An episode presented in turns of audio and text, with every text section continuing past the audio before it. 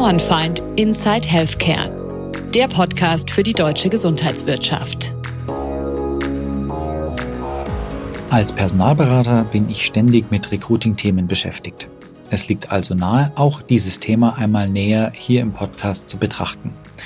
Ich bin dafür heute bei einem der größten Krankenhausträger des Landes zu Gast, den Sana Kliniken in Ismaning und treffe den Mann, der die Recruiting-Abteilung der 53 Krankenhäuser und Töchter des Konzerns steuert und selbst für die Personalbeschaffung in Zentraleinheiten und im Management verantwortlich ist.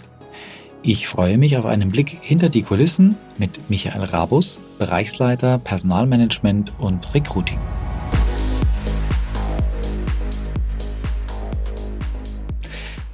Guten Tag, Herr Rabus. Guten Tag, Herr Bauernfeind.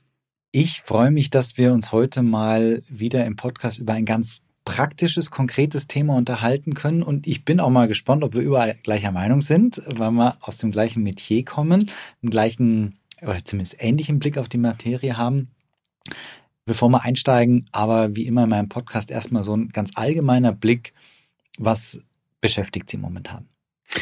Aktuell beschäftigt mich die Einarbeitung neuer Mitarbeiter. Ich habe bei mir im Team vier neue Mitarbeiter von fünf.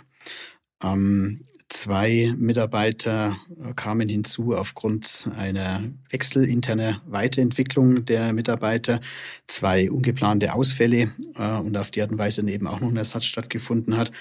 Und ich gerade dazu lernen muss, dass all die Programme, die Maßnahmen, Checklisten, Ablaufpläne einer Einarbeitung und eines Onboardings dann schlichtweg zur Makulatur werden, weil die eigenen Mitarbeiter für das Einarbeiten tatsächlich dann eben auch fehlen und du dann improvisierst und versuchst jeden Tag Notnagel dann eben auch zu sein, die, die Lücken zu stopfen, Wissensvermittlung zu betreiben und gleichzeitig aber natürlich Sorge dafür zu tragen, dass in so einem großen Konzern die Prozesse trotzdem weitergehen. Aber dann muss ich da gleich mal reingrätschen und fragen, vier von fünf Mitarbeitern, wie haben Sie die denn gefunden? Sie sind der Recruiting-Experte. Was war, geben Sie mal Best Practice. Wie findet man Mitarbeiter fürs Recruiting?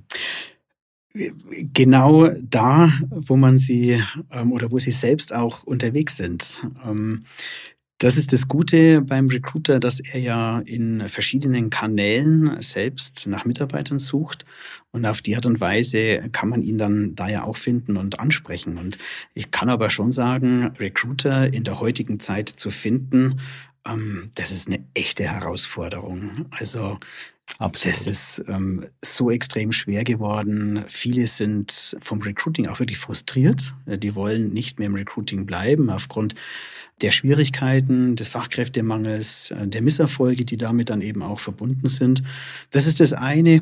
Und das andere ist sicherlich dann eben auch ähm, aufgrund der Mangelware des Personales inzwischen. Auch das kommt dazu. Alle Unternehmen sind auf der Suche nach Recruitern, nach Personalen, um eben ihre Antworten auf den Fachkräftemangel dann eben auch zu finden. Und da ist natürlich dann schon auch die, die Wechselbereitschaft nicht bei allen gegeben.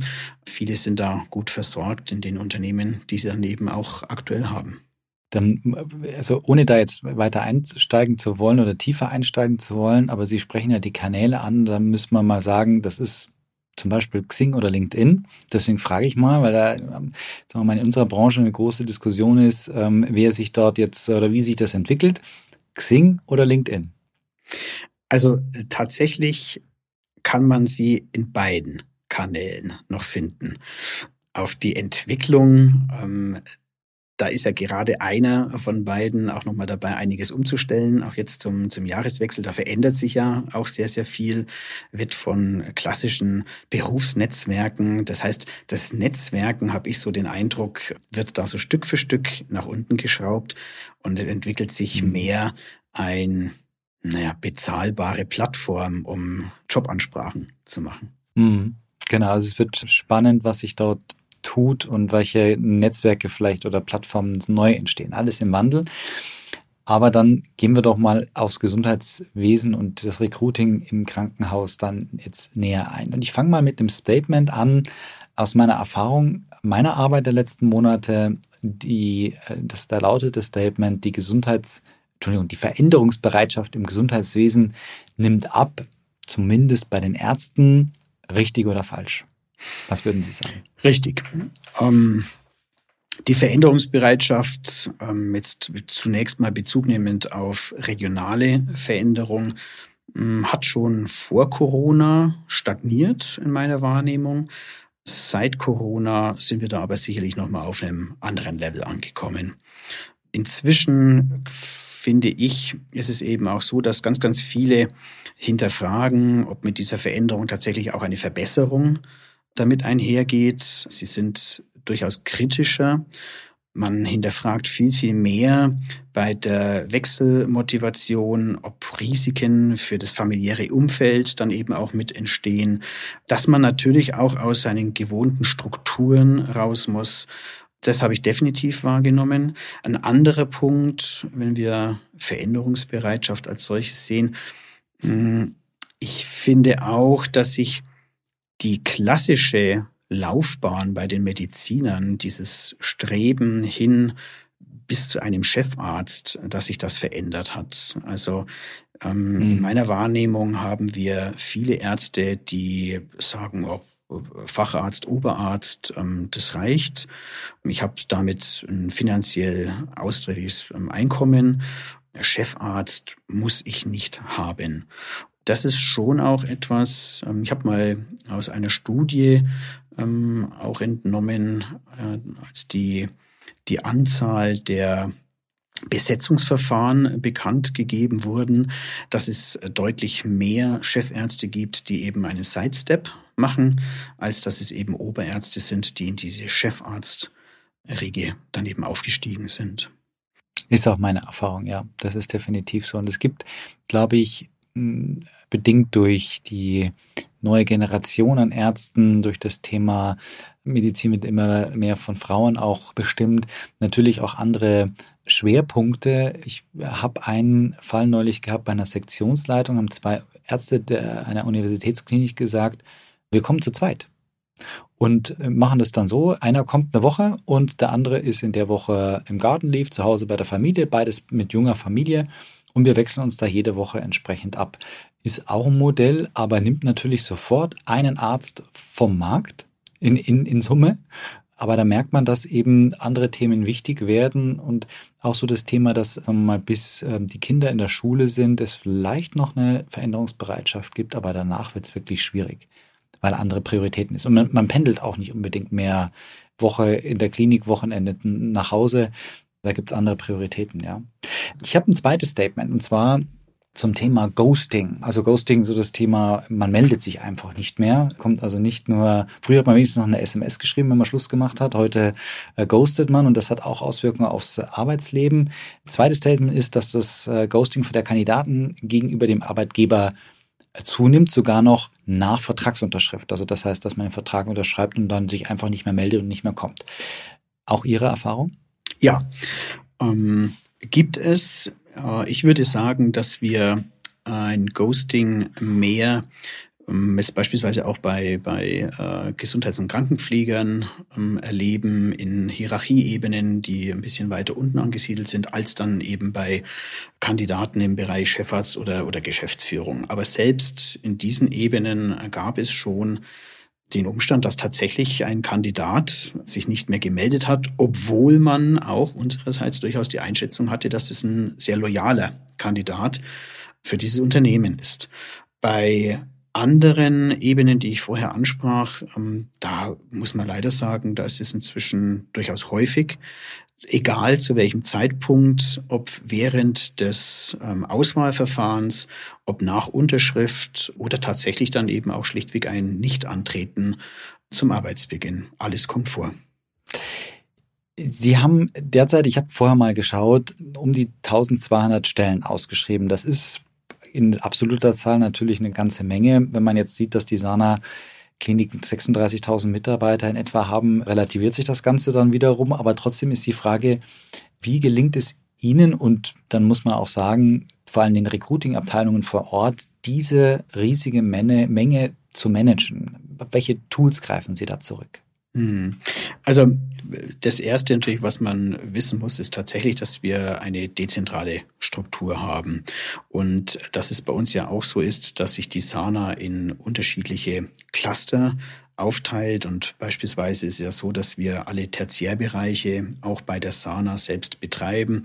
Das heißt äh, Catering, Reinigung in diesem Bereich. Hier haben wir beispielsweise einen Shared Service, der für all diese Dienstleistungsgesellschaften, wie wir sie nennen, dann eben auch zuständig ist und das Ganze deutschlandweit äh, in diesem Shared Service managt. Und darüber hinaus haben wir dann bei den Kliniken auch ähm, regionale oder örtliche Cluster. Das gestalten wir je nachdem, welche Krankenhausgrößen wir dort haben, dass wir dann eben auch hier beispielsweise das Recruiting bündeln oder aber die Standorte für sich das Ganze dann eben auch umsetzen. Und wenn man dann bedenkt, dass wir das insgesamt auf ganz Deutschland auf die Art und Weise dann verteilen, dann reduzieren sich natürlich diese Stellen mit 1200 dann Stück für Stück auch deutlich. Das ist klar für den Einzelnen. Mhm. Jetzt ist die Sana, äh, oder die, man sagt immer die Sana. Ich weiß nicht, ob das äh, allgemeiner Sprachgebrauch ist oder ob man, äh, ob nur ich das irgendwann übernommen habe, aber die Sana Kliniken natürlich der drittgrößte Konzern, Klinikkonzern in Deutschland. Sie haben es gerade schon angesprochen mit den Shared Services. Bevor wir jetzt vielleicht weitermachen, müssen wir auch ganz kurz über die Sana-Kliniken sprechen. Was muss man über die Sana wissen?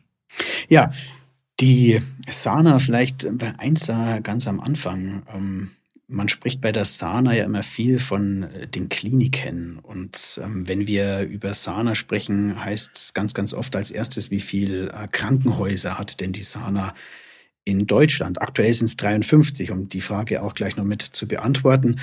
Die Sana ist inzwischen aber deutlich mehr als ein reiner Krankenhauskonzern. Die, die Sana hat sich auf den Weg gemacht hin zu einem integrierten Gesundheitsdienstleister. Das soll heißen, ausgehend ähm, von der Gründung der Sana 1976 war das gewesen als ein Benchmark-Unternehmen der privaten Krankenversicherungen tatsächlich nur ähm, bezogen auf die Krankenhäuser, sind wir inzwischen ein Konzern, der tatsächlich neben dem Krankenhaus Präventionsleistungen mit anbietet. Wir im B2B-Geschäft unterwegs sind. Die Sana ist ähm, der größte Einkaufsverbund für Krankenhäuser in, in Deutschland. Ambulante Versorgung, logischerweise auch natürlich aufgrund der Entwicklungen im Gesundheitsmarkt, sind ein wichtiger Baustein bei uns. Genauso dann aber auch Hilfsmittelversorgung in Deutschland, ja, also Orthopädie-Technik, ähm, Orthopädie-Schuhtechnik, Reha-Technik, all diese Punkte ähm, sind bei der Sana inzwischen Bestandteil in diesem Konzern, bis hin, dass wir junge, aufstrebende Unternehmen, Startups in Kooperationen und Projekten begleiten, die eben für den Gesundheitsmarkt neue äh, Techniken entwickeln, Angebote entwickeln, bei denen wir dann eben auch Kooperationen eingehen bis hin zu gesellschaftsrechtlichen Beteiligungen. All das macht die Sana inzwischen aus. Ich sag mal, wenn wir jetzt davon ausgehen, wieder auf die das Thema Recruiting zurückkommt, kommt es mir manchmal so ein bisschen ambivalent vor. Und zwar aus folgendem Grund, weil auf der einen Seite strahlt das ja eine große Attraktivität auf, Innovationsfähigkeit, Möglichkeiten im Konzern, natürlich auch komparative Kostenvorteile, die man dadurch hat. Das heißt, so ein normaler kommunaler Grund- und Regelversorger, da kann ich mir schon vorstellen, dass der äh, Landrat oder der Geschäftsführer, Klinikleiter sich dann vielleicht beklagt, dass er da bei den Großen nicht mithalten kann. Auf der anderen Seite, und auch das war ja auch schon in unserem Podcast-Thema, ist so das Thema der Ökonomisierung des Gesundheitswesens auch oder hat die Ökonomisierung auch ihre ihre Schattenseiten. Und da haben die Privaten vielleicht, wenn man jetzt mal, wie, gesagt, aufs, aufs Recruiting äh, kommt, vielleicht auch manchmal ein Imageproblem. Wenn Sie die beiden Seiten sehen, wie empfinden Sie das in Ihrer Arbeit mit den Kandidaten? Hm. Also, sagen wir so, wenn wir äh, auf so eine Aussage nicht mithalten können, wenn wir jetzt so einen gesamten Konzern als solches natürlich anschauen, ähm, da mag ich in Teilen sagen, mag das vielleicht auch zutreffen, wenngleich, wenn, wenn wir auf eine lokal Ebene runtergucken eines Krankenhauses, äh, da wird es ja nicht so sein, dass der Mediziner sich selber in seinem Leben im Normalfall weiterentwickelt hin zum Orthopädie-Schultechnikmeister. Also von daher, wenn wir es jetzt nur mal vergleichen, Krankenhaus zu Krankenhaus, da komme ich ja schon dazu, dass wir sagen können, die Ausgangslage. Wir haben das gleiche gesetzliche Umfeld, in dem wir uns bewegen müssen. Wir haben auch bei den wesentlichen Eckpunkten eines Arbeitsverhältnisses ja sehr vergleichbare Bedingungen. Wir haben im Normalfall in den äh, kommunalen Einrichtungen einen TVÖD ähm, als Tarifvertrag in der Anwendung. Auch die SANA wendet in ähm, vielen Krankenhäusern den TVÖD an. Wir haben zwar auch einen Konzerntarifvertrag, den wir aufgrund unserer Größe ähm, dann eben auch verhandeln können. Der mag auch das ein oder andere an einer gewissen Spezialität haben, die auch für Arbeitnehmer selbstverständlich attraktiv ist. Wir erleben da aber auch gerade in Ballungszentren durchaus ein Gegenteil, dass ähm, kommunale ähm, Krankenhäuser deutliche zusätzliche Entgeltbestandteile außerhalb eines ähm, Tarifvertrages gewähren.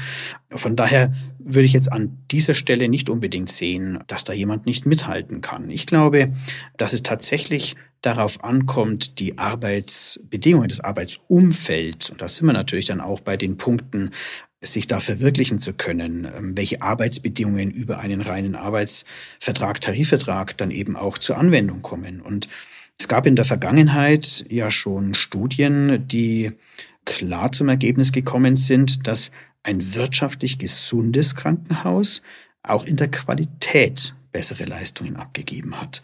Und das ist natürlich schon auch ein entscheidendes Argument bei der Gewinnung von Fachkräften. Da haben wir ja die gleiche Motivationslage. Wir wollen in erster Linie eine optimale Gesundheitsversorgung für unsere Patienten erbringen. Und da haben wir eine große Schnittmenge miteinander und können auf die Art und Weise im Recruiting dann auch auf die Kandidaten zugehen. Mhm, aber dass diese Ökonomisierung, diese, die Sana braucht am Ende, muss die Sana Rendite erwirtschaften. So, ja. das ist der große Unterschied zu einem kommunalen äh, Träger. Dass das in der, in der Kandidatengewinnung ein Nachteil ist, das empfinden Sie nicht so, das erleben Sie auch nicht so. Ähm, nicht zwingend, so würde ich es sagen. Es wird sicherlich beim Einzelfall darauf ankommen, ähm, dass vielleicht ein Kandidat oder ein, ein Bewerber sich von vornherein nicht bei einem privaten Klinikbetreiber aufgrund dessen bewerben würde. Ich glaube aber, wenn wir einmal auch zeigen können, wie wir ein Unternehmen führen, wenn wir mit dem Kandidaten so weit ins Gespräch kommen, um das dann natürlich auch ähm, darzulegen, dann habe ich es noch nicht erlebt, dass da dann noch jemand sagt, nein, damit kann ich mich nicht identifizieren. Dann würde ich sagen, gleichen wir doch mal unsere beider Sicht auf die momentanen Kandidatenmärkte ab, um so ein bisschen zu differenzieren. Vielleicht, ich würde einfach mal eine Kandidatengruppe oder eine Berufsgruppe vielmehr in den Raum werfen und ordnen Sie es doch mal einer Ampelfarbe zu.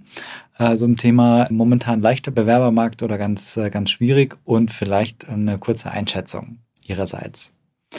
Und das erste wären natürlich Ärzte. Ja, Oh, das, das, da war die Antwort, hat jetzt schon zu lange gedauert. Das ist dann tiefrot oder was? Nein, tiefrot würde ich jetzt gar nicht sagen. Ähm, grundsätzlich ist es natürlich eins, dass es immer auch nach, nach Standort, nach Ballungszentren, eher flaches Land. Also da gibt es natürlich auch Unterschiede innerhalb einer Berufsgruppe. Und deswegen würde ich jetzt einmal sagen, über alles gelb. Es gibt schlichtweg ähm, Regionen, in Kombination mit bestimmten Fachrichtungen, da ist es tiefrot. Und dafür habe ich dann eben auch wieder andere Stellen. Da ist es dann so, dass man im ärztlichen Bereich die wirklich sehr, sehr gut einfach besetzen kann. Aber dann würde ich mich mal auf ein Gelb einigen. Hm. Ja, muss man sicherlich ähm, ganz klar differenzieren, äh, auch was die, was die Fachrichtung betrifft. Also ich würde mal sagen, Transfusionsmedizin, Mikrobiologie, mitunter Hämatologie, allgemeine Innere, irgendwo im Grund- und Regelversorger rot. Eine leitende Position in der Orthopädie würde ich fast sagen hellgrün, so als Beispiele. Zweite Berufsgruppe, aber wahrscheinlich auch schwierig, Pflegende. Ja, wir haben ja auch unter der Berufsgruppe der Pflegenden die Tätigkeit auf einer Normalstation und dann aber natürlich genau diejenigen, die dann eine Fachweiterbildung dann eben auch noch haben. Da ist intensiv natürlich seit, seit Jahren ähm, wirklich rot äh, hinterlegt, auf jeden Fall. Inzwischen ist auch die, die Pflege als solches, ähm, bekommt mehr Land auf, Land ab, auch überall mit. Und das ist bei uns natürlich auch nicht anders. Ist natürlich insgesamt alles schwierig, definitiv. Hm. Wie ist Ihre Erfahrung mit ausländischen Pflegekräften?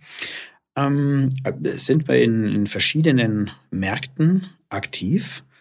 Wir haben da sehr positive Erfahrungen gesammelt, was das Interesse an dem beruflichen Umfeld angeht, auch wirklich die Zuwendung zum Patienten. Ich selber nehme wahr, dass wir bei uns in Deutschland mit der Willkommenskultur noch Verbesserungspotenziale auf jeden Fall haben. Man macht relativ viel, dass man ähm, natürlich da auch Informationen über einen Standort gibt, ähm, auch mit, mit Wohnungssuche unterstützt etc. Aber es geht ja weit darüber hinaus, ähm, dass diese Menschen dann eben in dieser hoffentlich dann neuen Heimat wirklich dann auch Fuß fassen können. Wir hatten ja vor einigen Jahren gab es ja eher die Pflegekräfte aus Südeuropa, Italien, Spanien, die nach relativ äh, kurzer Aufenthaltszeit in, in Deutschland dann eben auch wieder nach Hause gegangen sind. Bei anderen Nationalitäten ähm, ist es ja schon so, dass die dann auch länger in, in Deutschland sich ansiedeln. Und da ist es auch wirklich erforderlich, dass man ihnen da einfach ein Umfeld schafft, ähm, dass sie sich da wohlfühlen und eben auch bleiben wollen. Und auf die Art und Weise kommen die, die typischen Probleme, über die viele ja berichten, dass die, die Sprachentwicklung dann stagniert, nicht mehr weitergeht. Das hat ja alles genau damit dann eben auch zu tun. Und da gibt's viel zu tun und meiner Wahrnehmung nach auch noch deutlich Verbesserungen, die da gemacht werden müssen bei uns allen. Mhm. Dritte Berufsgruppe, die ich gern thematisieren würde, sind die Therapeuten. Wohl wissen, dass man es wahrscheinlich auch differenzieren muss, aber wie schaut's bei denen aus?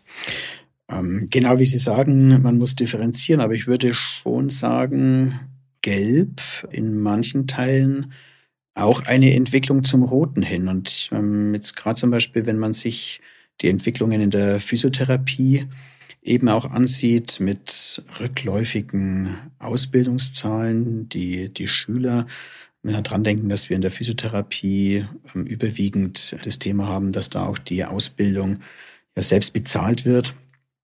Wenn man da auch mal beobachtet, die Zahlen, die Statistiken bei der Bundesagentur für Arbeit, die offenen Stellen werden mehr, die Stellensuchenden nehmen kontinuierlich auch ab. Das sind natürlich dann schon klare Botschaften, die da aufziehen. Das sehe ich für die Zukunft auf jeden Fall einen Mangel in diesem Bereich. Mhm, dann kommen wir vielleicht noch zu einem großen Feld der Verwaltung. Und da möchte ich einen besonderen Fokus auf das Thema IT lenken, weil das natürlich ein besonders kritisches ist viele Investitionen reinfließen, Thema Krankenhaus-Zukunftsgesetz, sicherlich auch vieles von extern auch äh, zugekauft wird, aber trotzdem die Frage ist, ähm, gelingt es den Krankenhäusern überhaupt adäquate ITler zu bekommen? Ja, ein ganz schwieriges ähm, Thema. Und aber selbst ähm, wenn ich von von extern zukaufe, ähm, selbst die die Dienstleister, die da eventuell tätig werden sollen, haben ja auch diesen Mangel. Das heißt, es ist wirklich eine ganz ganz große Herausforderung, die Umsetzung der Projekte im KHZG. Ähm, die Kliniken selbst oder jetzt wir für uns, wir können im Bereich der IT durchaus auch attraktiv sein und Mitarbeiter auch gewinnen, was natürlich ähm, durch die Größe des Konzerns da dann eben auch mit reinkommt, mit diesen Strukturen, mhm. die man da hat, auch mit der Vielfalt, die man da dann anbieten kann. Trotzdem ist es extrem schwierig, in diesem Bereich dann eben auch Mitarbeiter zu bekommen. Kommt natürlich auch da innerhalb der IT drauf an, wen konkret ich da brauche. Aber wenn ich da Spezialisierungen habe, beispielsweise, dann wird es natürlich ganz, ganz schwer. Also so ein richtiges äh, sattes Dunkelgrün war jetzt bei keinem dabei. Das heißt, man kann eigentlich hinschauen, wo man will. Das Thema Fachkräftemangel ist äh, eines, was uns begleitet in der Branche und macht ihren Job natürlich auch entsprechend anspruchsvoll. Jetzt äh, habe ich mir gedacht, äh, ja, Sie haben den Konzern, Sie haben vielleicht das eine oder andere, was Sie am Recruiting anders machen können, aber Sie erfinden das Rad ja nicht neu. An welchen Schrauben drehen Sie denn, um adäquat zu besetzen? Mhm. Also ein Rad neu erfinden, ich glaube, das braucht man auch gar nicht. Ähm, ich denke, wesentliche Punkte sind einmal mehr Agilität, mehr Geschwindigkeit auch reinzubringen in den Verfahren, auch mal ein bisschen unkonventioneller zu werden. Da ist es übrigens so, wie man sich vielleicht auch vorstellen kann, da haben kleinere Unternehmen oder Unternehmen, die nicht in einen Konzern zugehörig sind, vielleicht sogar wieder Vorteile. Ja, bei einem Konzern, wo es entsprechende Abstimmungen gibt, ähm, Vorgehensweisen, ähm, da dann eben auch schlichtweg mal auszubrechen und was, was auszuprobieren. Das ist vielleicht nicht von heute auf morgen dann immer gleich, gleich machbar, muss schlichtweg dann eben auch einmal kurz abgestimmt werden. Es funktioniert, aber man muss eben auch dran denken, dass man da seine Kollegen rechtzeitiger mit reinnimmt. Und Kreativität ist sicherlich ein Thema, das wichtig wird bei dem Ganzen. Ich würde meinen, beim Vorgehen, also Post and Pray ist vorbei. Also das sind, ähm, das ist eine, eine Zeit, die dann einfach vorbeiläuft, die ist viel zu wertvoll. Man geht sicherlich nach wie vor jeder auch mit her, veröffentlicht sich auch ja seine Stellenanzeigen. Aber das ist in der heutigen Zeit ja eher um in anderen Aktivitäten dann auf eine veröffentlichte Stellenanzeige verweisen zu können, um es als Information dann eben noch ähm, heranziehen zu können. Aber ein, ein Active Sourcing ist sicherlich eines der Punkte und da dann eben mit dieser Geschwindigkeit reinzugehen, aber auch noch ganz, ganz weiter vorne, unabhängig von der einzelnen konkreten Stellenanzeige, ähm, so wie wir es halt im, im Talent Acquisition verfolgen, eine gewisse Nachhaltigkeit, ähm, die wir da in der Kontaktpflege mit Fachkräften schlichtweg eben auch haben, für sie zu kämpfen, sie ähm, zu interessieren, sie in ein Netzwerk mit reinzubringen, in Kontakt zu bleiben, um dann aber eben auch ähm, bei entsprechenden Stellenangeboten auf diese Stelle aufmerksam zu machen, auch die Kandidaten dann eben dafür zu gewinnen. Und auch in der heutigen Zeit, um so ein bisschen dann auf naja, den, den Ablauf eines Verfahrens zu achten. Da gilt es auch agiler zu sein. Es muss nicht immer genau das Schema F sein, wie dann eben ein Vorstellungsgespräch dann erfolgt, dass das dann eben auch immer beim suchenden Unternehmen äh, so stattfindet. Da kann man ja dann auch schlichtweg mal auf die Kandidaten eingehen, ähm, wie es für sie am besten umsetzbar ist, das gemacht werden kann. Und ich nehme auch wahr, gerade jetzt äh, bei den ja, Kandidaten, die eher vielleicht im administrativen Umfeld sind, dass du da mit einem Bewerbermanagementsystem, wenn du das nicht hast, sagen wir es mal so, da dann schon auch jemand vielleicht mal nachfragt, wenn es noch eher auf eine althergebrachte Weise dann eben administriert wird, das Ganze. Und ich glaube, wenn wir so drüber nachdenken, ähm, wie wir die, die Kollegen dann eben auch ansprechen, wenn ich es sage, ein bisschen unkonventioneller. Ja, ich denke immer dran, dass jemand zu Hause auf der Couch sitzt, gerade entspannt ist ähm, und genau in diesem Moment muss ich in der Lage sein, ihn dann eben auch ansprechen zu können, ihn in diesem Moment auch erreichen zu können, um ihn dann für uns zu begeistern. Mhm. Ich, die nächste Frage wäre gewesen, aber da haben, haben Sie teilweise schon beantwortet. Vielleicht können wir trotzdem nochmal drauf eingehen, dass ähm, sich die Dinge ja auch geändert haben. Also Post and Pray, glaube ich, haben Sie gerade gesagt, funktioniert nicht mehr. Sie machen das Ganze ja jetzt schon äh, in der Verantwortung sechs Jahre, sind 20 Jahre schon bei der Sana kommen aber eigentlich gar nicht aus dem, aus dem Gesundheitsbereich, klassische Banklehre gemacht, haben dann Jura studiert. Vielleicht vorab erstmal, wie kommen Sie denn ins Personal überhaupt? Und wenn Sie auf die sechs Jahre jetzt zurückblicken, die Sie das jetzt äh, bei der Sana schon machen, was hat sich wesentlich geändert im Recruiting?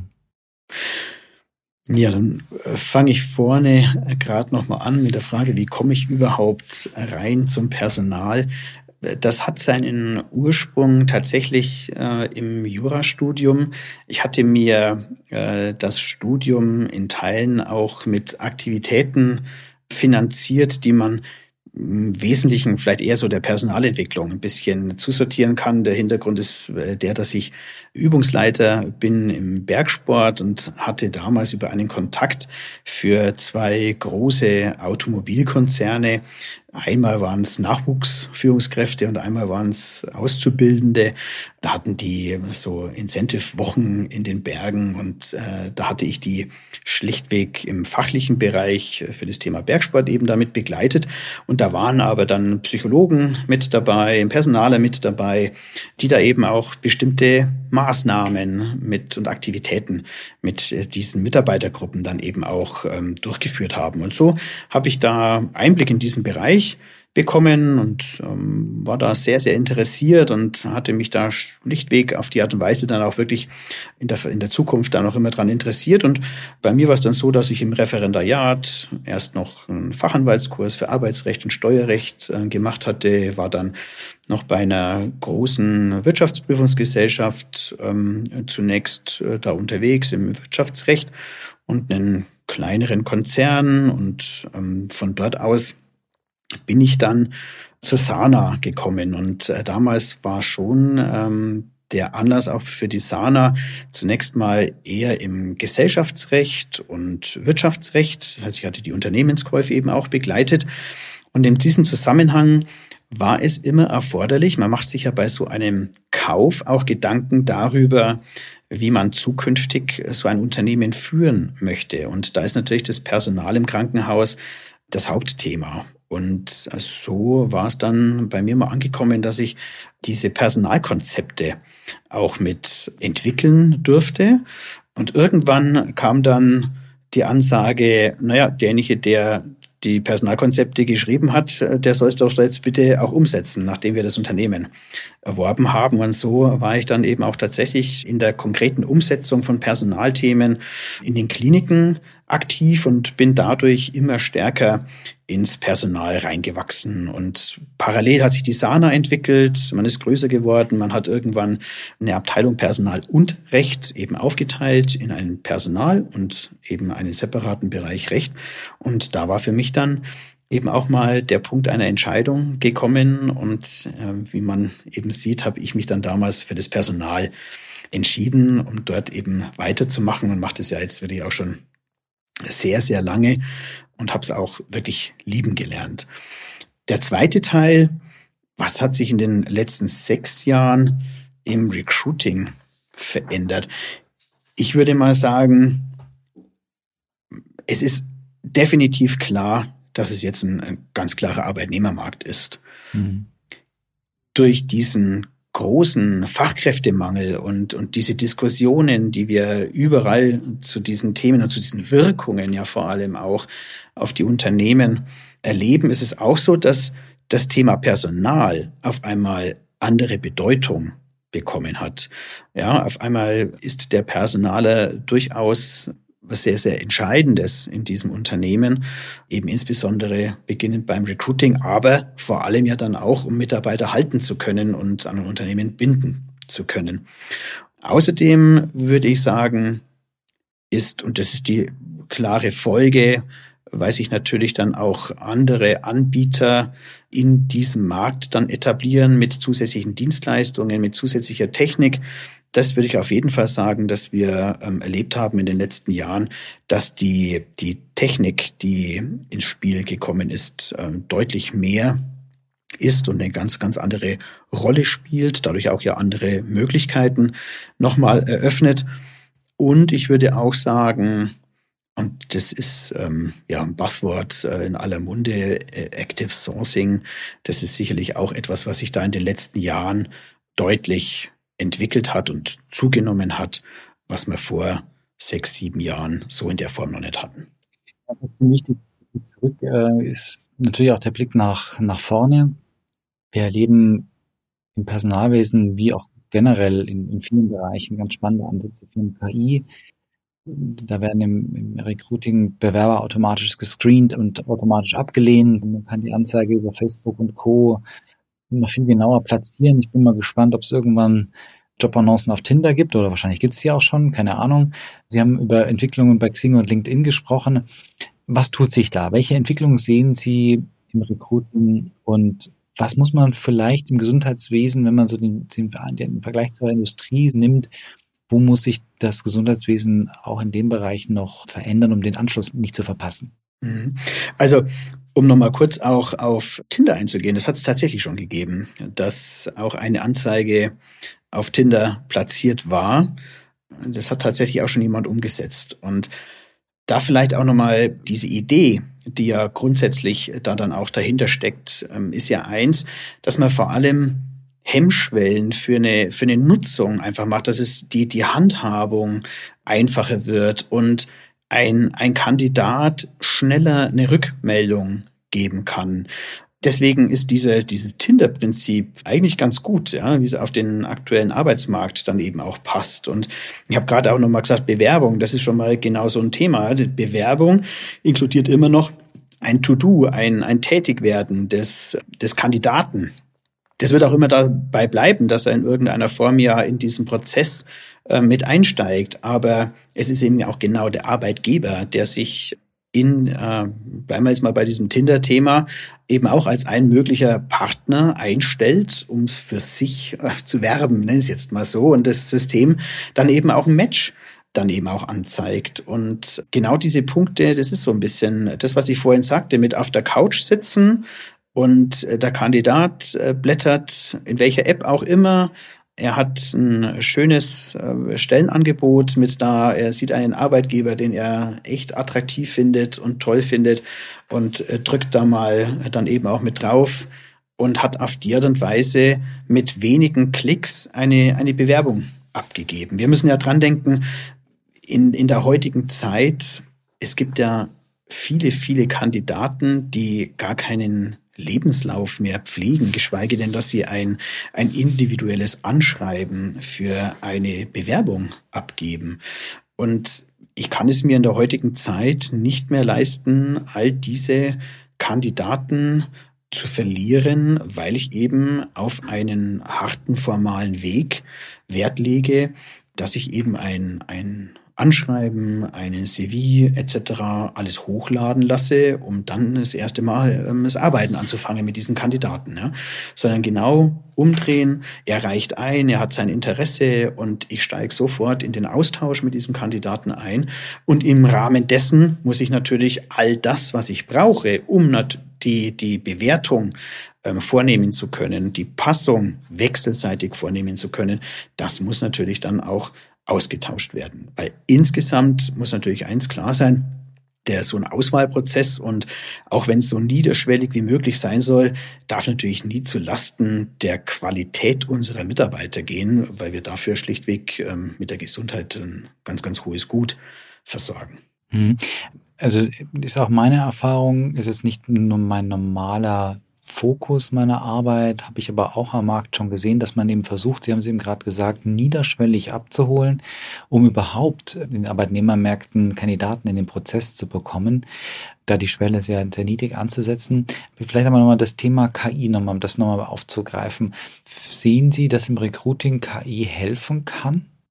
Ja, das schon, aber nie als ein letztentscheidendes Instrument, sondern als, als Vorbereitung. Das auf jeden Fall, um auch Geschwindigkeit hinzubringen, hm. im Auswahlprozess schneller zu sein und äh, da eine Unterstützung zu bieten. Da sehe ich es auf jeden Fall als Mehrwert.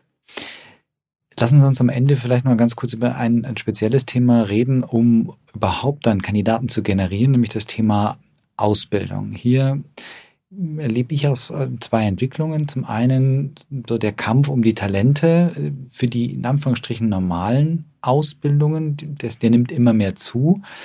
Aber es gibt eben auch viele Angebote, viele neue Angebote mit, mit Studienabschnitten, duales Studium.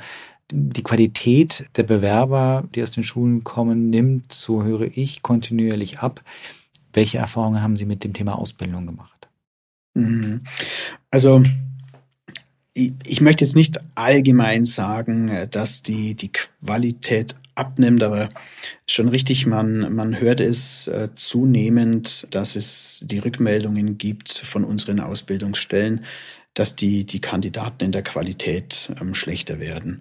Gleichzeitig haben wir natürlich auch bei unseren Ausbildungsplätzen die Umstände, dass wir da Mitarbeiter auch hier aus dem Ausland äh, dann eben auch haben, sei es jetzt, dass es ehemalige Flüchtlinge sind, ähm, sei es, dass es tatsächlich auch äh, Mitarbeit oder Ausbildungsgänge sind, die konkret mit Kandidaten aus dem Ausland besetzt werden. Auch das gibt's ja schon.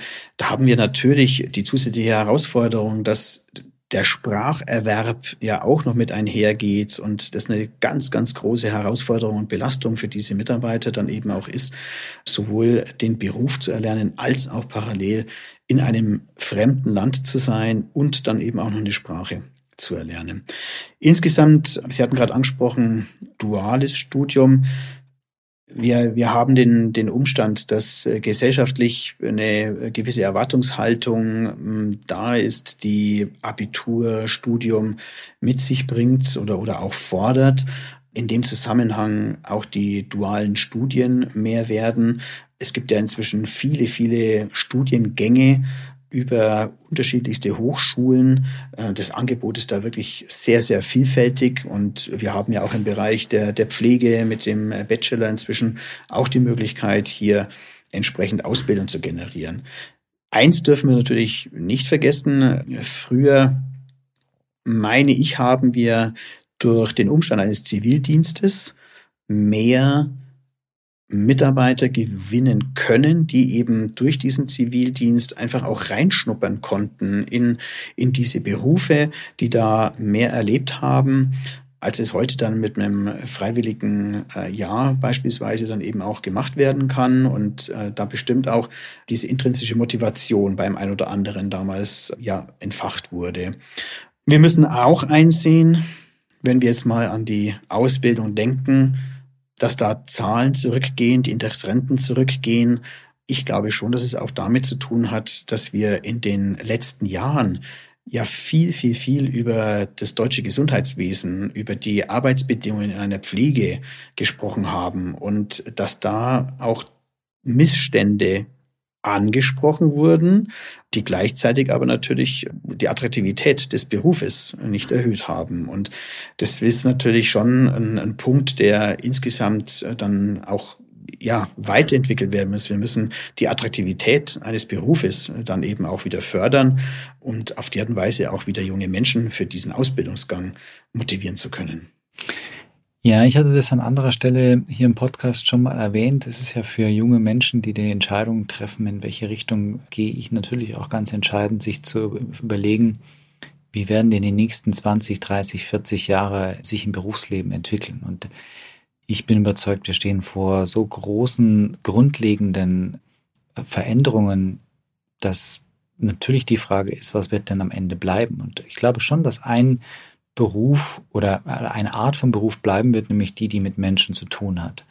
Und deswegen auch das Thema, dass die Gesundheitsberufe allgemein eine Zukunft haben werden. Vielleicht bleibt nicht der Radiologe übrig, der wird dann in der Tat von KI entsprechend abgelöst, aber mir ist vor einer Woche etwa oder seit einer Woche hängt hier in der Nähe an der Bushaltestelle ein Plakat der, der, der Pflegeinitiative in Bayern und der Spruch ist, wird mal Zeit für was Festes.